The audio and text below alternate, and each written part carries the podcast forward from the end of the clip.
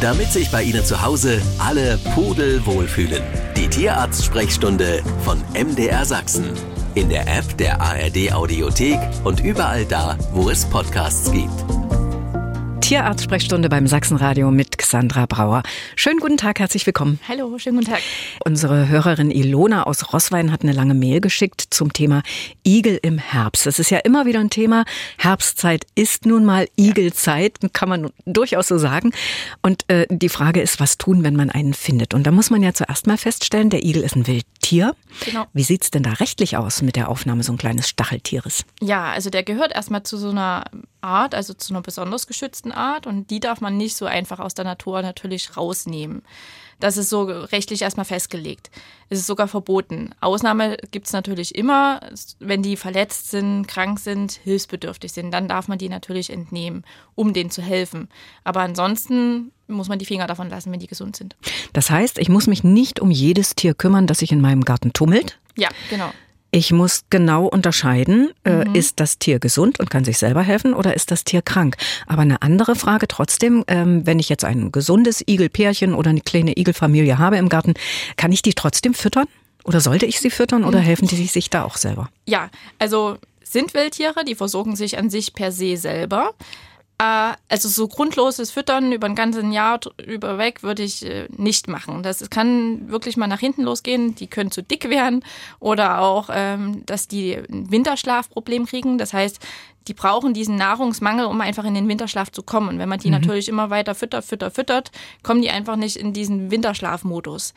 Also man kann sie füttern, ich würde es aber wirklich reduzieren auf solche so Frühjahrszeit, also wenn die aus dem Winterschlaf erwachen, damit man sie einfach wieder gut ins Futter reinkriegt ne, und die ein mhm. bisschen unterstützen kann. Oder Ende des Herbstes, so bis zum Wintereinbruch, dass man da wieder unterstützt, dass sie gut Futter zulegen oder Fett zulegen, dass sie dann gut in den Winterschlaf äh, starten können. Mhm. Aber ich kann ja diese äh, gesunden Tiere, diese Igelfamilien oder Igelpärchen trotzdem unterstützen, ne? mit einem igelfreundlichen Garten zum Beispiel. Genau, also da kann man ganz äh, schöne Sachen machen, also so ein Igelhäuschen als Winterquartier mal anbieten. Vielleicht findet sich da einer, der das toll findet oder auch so Laub- und Reisighaufen gerne nicht entfernen, sondern sitz, also stehen lassen oder auch so bei Gartenzäunen schauen, dass man die vielleicht so ein bisschen durchlässig machen lässt. Ne? Mhm. Also so 10 cm Schlupflöcher sind ganz gut, dass man das wirklich nicht bis zum Boden den Zaun gestaltet, dass die einfach da sich aus, also den Garten da durchmarschieren können. Und bei den Gartengeräten vielleicht nochmal so ein Hinweis, also so Laubsauger vielleicht nicht anwenden, weil die entfernen mhm. auch gerne diese Kleinlebewesen, die die Nahrung für die Igel darstellen. Und Mähroboter sind auch ganz, ganz, ganz schlimm. Also da nochmal ein Appell, nur tagsüber oder wenn, am besten gar nicht anwenden. Also die machen böse Verletzungen bei den Igeln. Mhm. So, nun haben wir ja festgestellt, hilfebedürftige äh, Igel, denen muss man auch helfen. Aber woran erkenne ich denn das? Ja, also kranke Igel erkennt man wirklich, dass sie tagsüber aktiv sind. Die sind eigentlich sonst nur in der Dämmerung nachtaktiv. Die rollen sich kaum zusammen, sind apathisch, ne? Und wenn man so einen apathischen Igel vielleicht auch mal in die Hand nimmt, da, manche sind auch wirklich sehr ausgekühlt. Das merkt man daran, wenn der Bauch sich kälter anfühlt als die eigene Hand. Mhm. Das ist auch nicht normal. Oder die sind mager, die haben so eine Einbuchtung hinterm Kopf. Das ist ganz, ganz typisch, dass die da eingefallen sind und dann eine Abmagerung dahinter steht. Oder es röchelt, hustet da irgendwo in der Ecke, dann weiß man auch, der ist nicht gesund. Oder die sind wirklich stark mit Ektoparasiten befallen, also mit Zecken. Das ist auch kein gesundes oh ja. Tier. Mhm, mhm, genau. Und was mache ich, wenn ich nun einen verletzten oder sichtbar kranken Igel gefunden habe? Am besten erstmal sichern in der Box, ne, dass man da sicher ist, der kann nicht wieder abhauen. Dann Fliegenmaten, das ist auch so eine gern gesehene Sache bei den Igeln oder so die Fliegeneier, die so schnell wie möglich absammeln, auch wenn es eklig ist, aber das ist wirklich sehr, sehr hilfreich. Kann man die Handschuhe anziehen. Genau, mhm. ne, aber das hilft wirklich, wenn man die so schnell wie möglich absammelt, dann eine Igelstation oder einen Tierarzt kontaktieren, der vielleicht igelkundig ist, dass man mit denen Rücksprache hält, wie verhält man sich weiter. Und ansonsten auch gerne schon wärmen. Also die sind meistens, wenn sie krank sind, ausgekühlt und dann einfach so eine handwarme Wärmflasche, ein Handtuch drüber, dass die so ein Handtuchnest haben. Da fühlen sie sich dann auch ein bisschen wohler kein Rotlicht oder so elektrische Heizkissen bitte nicht anwenden. Ach so. Hm, mhm. Das ist manchmal dann doch zu viel. Und versuchen auch, dass die dann aus der Wärme auch raus können. Also nicht zu sehr einengen. wenn es ja. denen zu warm ist, sollen die sich auch wieder befreien können. Und bitte auch kein Futter oder Wasser gleich anbieten. Erst aufwärmen und dann ein bisschen Futter anbieten. Und das heißt, ich kann aber auch so einen kranken oder verletzten Igel im Haus überwintern. Im Kühlen, ja. Im Kühlen, im genau, Keller. Mhm. Genau. Also da müssen bestimmte Voraussetzungen gegeben sein. Jetzt nicht in der Stube neben der Couch, aber ansonsten kann, können die natürlich in menschlicher Obhut überwintern. Und da hat Verena Naumann aus Ardorf uns eine Mail geschrieben. Hier steht, mein Mops ist mittlerweile knapp zwei Jahre alt, war bis zur Geburt unseres Sohnes zwar ein kleiner Draufgänger, aber hat immer gut gehört. Unser Sohn wurde im Mai geboren. Die ersten Monate hat Mopsy ihn weitgehend ignoriert. Seitdem der Kleine aber nun krabbeln kann, ist die Hölle zu Hause los. Der Hund hat gefühlt seine gesamte Erziehung vergessen, klaut sich das Babyspielzeug, bettelt am Tisch, pinkelt in sein Hundebettchen und so weiter. Und vor kurzem, und das macht wahrscheinlich die Verena stutzig, hat er sogar nach dem Kleinen geschnappt, nachdem sie ihn, ähm, den Hund also vom Baby weggezogen hat, äh, weil er nach dem Beschnuppern einfach nicht mehr ablassen wollte von ihm.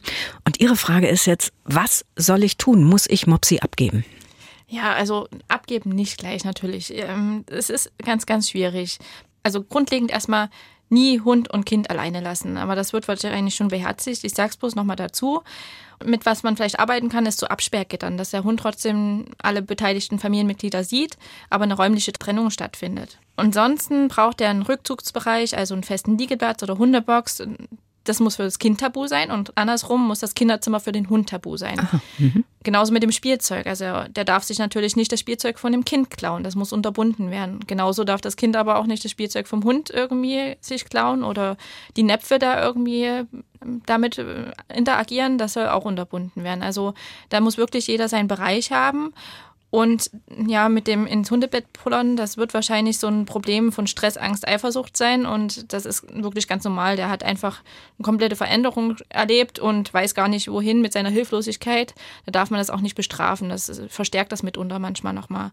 Viel Zeit einplanen für den Hund, auch ganz wichtig. Also viel kuscheln, Zuwendung geben. Mhm. Und wenn das alles nicht hilft, Verhaltenstherapeut doch mal nach Hause einladen und dann ein, ein Behandlungsschema aufbauen. Also wenn ich Sie richtig verstanden habe, auch ganz klare ja. äh, Grenzen ziehen, ja, ne? sowohl bei dem Hund als auch bei dem, genau, bei, dem bei beiden. Bei beiden, genau. Unsere fünf Jahre alte Münsterländer Hündin hat seit kurzem entzündete Augen und die Frage ist jetzt unsere Hörerin, muss sie zum Tierarzt oder kann sie es erstmal mit homöopathischen Augentropfen versuchen? Ja, also wenn es nur eine Reizung von so Bindehäuten durch zum Beispiel Staub ist, kann schon so eine homöopathische Augentropfen helfen. Also es entspricht so einer täglichen Spülung. Das kann dann schon besser werden. Aber es kann natürlich auch was anderes dahinter stecken. Also da bedarf es manchmal antibiotischer Augentropfen oder entzündungshemmender Augentropfen oder auch weiterer Maßnahmen. Also wenn ein Juckreiz dahinter steht, dann braucht man vielleicht doch mal den Halskragen, weil sonst die Manipulation immer schlimmer wird und da mhm. keine Besserung stattfindet. Also da muss die Ursache geklärt werden. Ich würde schon mal den Tierarzt aufsuchen, denn nicht nur eine reine Bindehautentzündung ist manchmal die Ursache, sondern auch ja, eine erbliche Augenerkrankung oder ein Fremdkörper im Auge. Also doch mal zum Tierarzt gehen wäre mhm. mein Rat. Okay. Und da haben wir eine Mail bekommen aus Aue von Familie Wangemann. Sie bezieht sich auf den heutigen Tag, der wohl Koch deinem Haustier Essen Tag ist. Habe ich noch nie gehört. Aber die Familie würde für ihren Kater gern ab und an was selber kochen, weil er auch das gekaufte Futter nicht so gern mag. Und die Frage ist, muss man da generell erstmal was beachten? Ja, also bei Katzen muss man natürlich äh, erstmal den Versuch starten, weil die sind ja nun mal Feinschmecker. Also man kann sich da schön in die Küche stellen und das äh, Gourmet-Dinner vorbereiten und dann kommt die Katze, riecht einmal und geht wieder und ihrer Wege. Also die haben ja doch hohe Ansprüche. Man muss es probieren, ne? Mhm. aber ich kann es nicht versprechen, ob es klappt. Ansonsten gibt vieles zu beachten, da es einfach man es selber zusammenstellen muss und jedes Individuum ähm, ja andere Bedürfnisse hat. Also es richtet sich so ein bisschen nach dem Alter, nach dem Gesundheitszustand. Also das muss wirklich äh, am besten von so einem Ernährungsberater doch mal äh, so eine Ration durchberechnet werden, dass man da keine Fehler macht und irgendeine Unterversorgung entwickelt. Ich habe übrigens im Netz äh, gesehen, ich habe gerade mal ein bisschen gestöbert hier, während die Musik lief. Es gibt ganz viele Kochbücher auch ne, ja, für, für Katzen und Hunde. Also da kann man sich wahrscheinlich genau. auch mal so ein Buch kaufen, wenn man da was nachlesen möchte. Aber was käme denn zum Beispiel für so eine Katze in Frage? Hühnerfleisch wahrscheinlich. Genau, also an sich erstmal für Katze ganz wichtig Fleisch. Fleisch und nochmal Fleisch. Also das ist die wichtigste Zutat, macht auch den Großteil aus von der Menge. Man kann da so Muskelfleisch, Innereien oder auch mal Leber nehmen. Nicht zu viel Leber, alles in kleinen Mengen, auch von der Niere, wenn man das möchte. Da aufpassen, nicht roh füttern. Da auch bitte nicht irgendwie solche Sachen machen. Sonst, ja, Hühnchen, wie schon erwähnt, Rind, ja, sonst Lamm, Kaninchen ist auch möglich. Fisch, auch so gängige Fischsorten sind okay.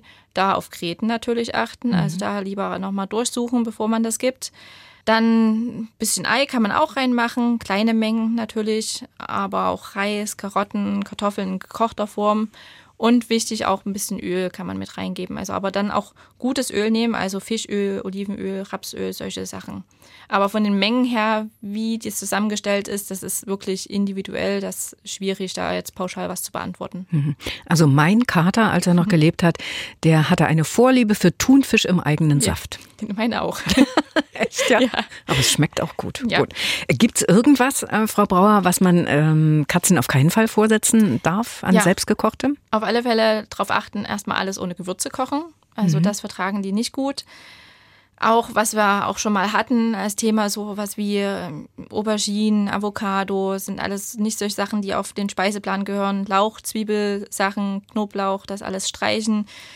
Auch Rosinen, Weintrauben, das gehört auch nicht da drauf. Und ansonsten auch keinen rohen Fisch oder rohes Geflügel geben. Da sind die Salmonellengefahr da doch mal zu erwähnen.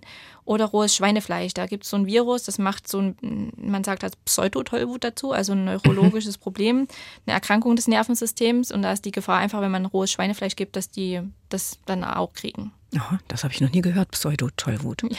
Muss man, ähm, wenn wir jetzt mal auf die Hunde gehen, mhm. ist, ist da generell irgendwas anders, was man beachten sollte? Ist auch schon viel ähnlich. Also Fleischsorte auch ähnlich, kann man auch viele versuchen, auch noch ein bisschen Schaf oder Pferd probieren.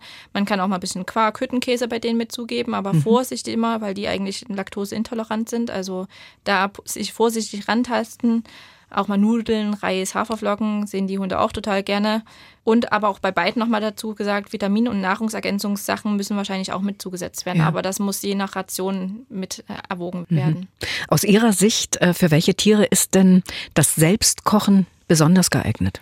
Ja, also wenn es jetzt so ein Feinschmecker ist, der das normale Futter jetzt nicht so mag, kann man es ruhig mal probieren, ob er dann das selbstgekochte mag. Mhm. Oder auch so Kranke, die das kommerzielle, zum Beispiel Nierenfutter nicht mögen oder irgendeine Lebererkrankung haben. Ne? Da kann man doch mal eine Ration zusammenstellen, die vielleicht doch besser schmeckt aber den Bedürfnissen angepasst ist, also der Erkrankung angepasst ist. Alles klar.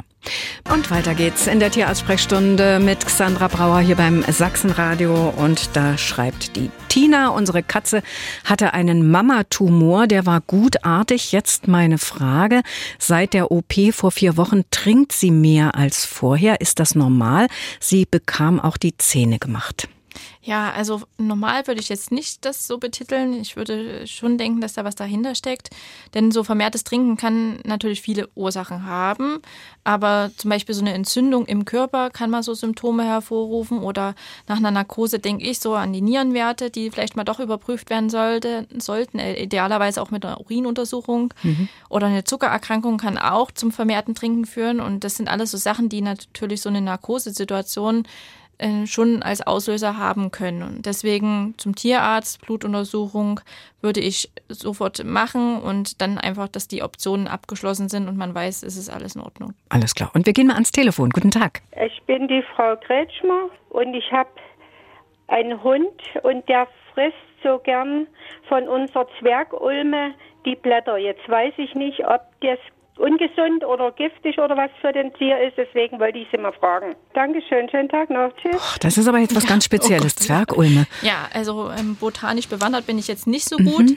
aber ja, also ich kann es nicht per se beantworten. Wenn ich mir jetzt nicht sicher bin, würde ich als Besitzer wahrscheinlich das einfach unterbinden man sollte, oder ich würde nochmal als Besitzer dann doch im Internet nachlesen, ob man da was findet. Ich kann es so per se nicht beantworten oder so ein, ja, ein Giftinformationszentrum mal anrufen und fragen, ob die da Informationen dazu haben, zu einer Zwergulme, ob die giftig ist. Ich kann es nicht beantworten. Also, mhm. ja, wirklich in so einem Giftinformationszentrum ja, genau. mal anrufen. Also ja. ich wüsste da jetzt auch keine Antwort drauf. Und wir haben noch eine kurze Frage von Carola, ob man eine Katze auch baden kann wie einen Hund, weil ihre Miets oft sehr schmutzig nach Hause kommt und es manchmal erst nach langer Zeit schafft, sich sauber zu putzen. Ja, also die sind ja eigentlich schon reinlich und die machen ihre Körperpflege ja selbst. Also es ist ja auch so, die sind wasserscheu, Wasser ist nicht ihr Element. Ich würde es wahrscheinlich eher versuchen, erstmal sie selbst reinigen zu lassen, indem man ein paar Stunden wartet. Und wenn das nicht klappt, dann nochmal ein feuchten Handtuch nehmen oder so und die Stellen versuchen zu säubern. Und baden ist wirklich in Ausnahmefällen. Also eher jetzt nicht sofort in die Badewanne stecken. Also das unterbinden vielleicht doch. Alles klar. Und das war's auch schon wieder. Vielen Dank für Ihre Zeit, Sandra Brauer, und bis in 14 Tagen zur nächsten Tierarzt-Sprechstunde hier beim Sachsenradio. Tschüss. Das war die Tierarzt-Sprechstunde von MDR Sachsen. Wenn Sie auf der Suche nach dem grünen Daumen sind, hören Sie doch auch mal in unsere Gartensprechstunde rein. In der App der ARD Audiothek.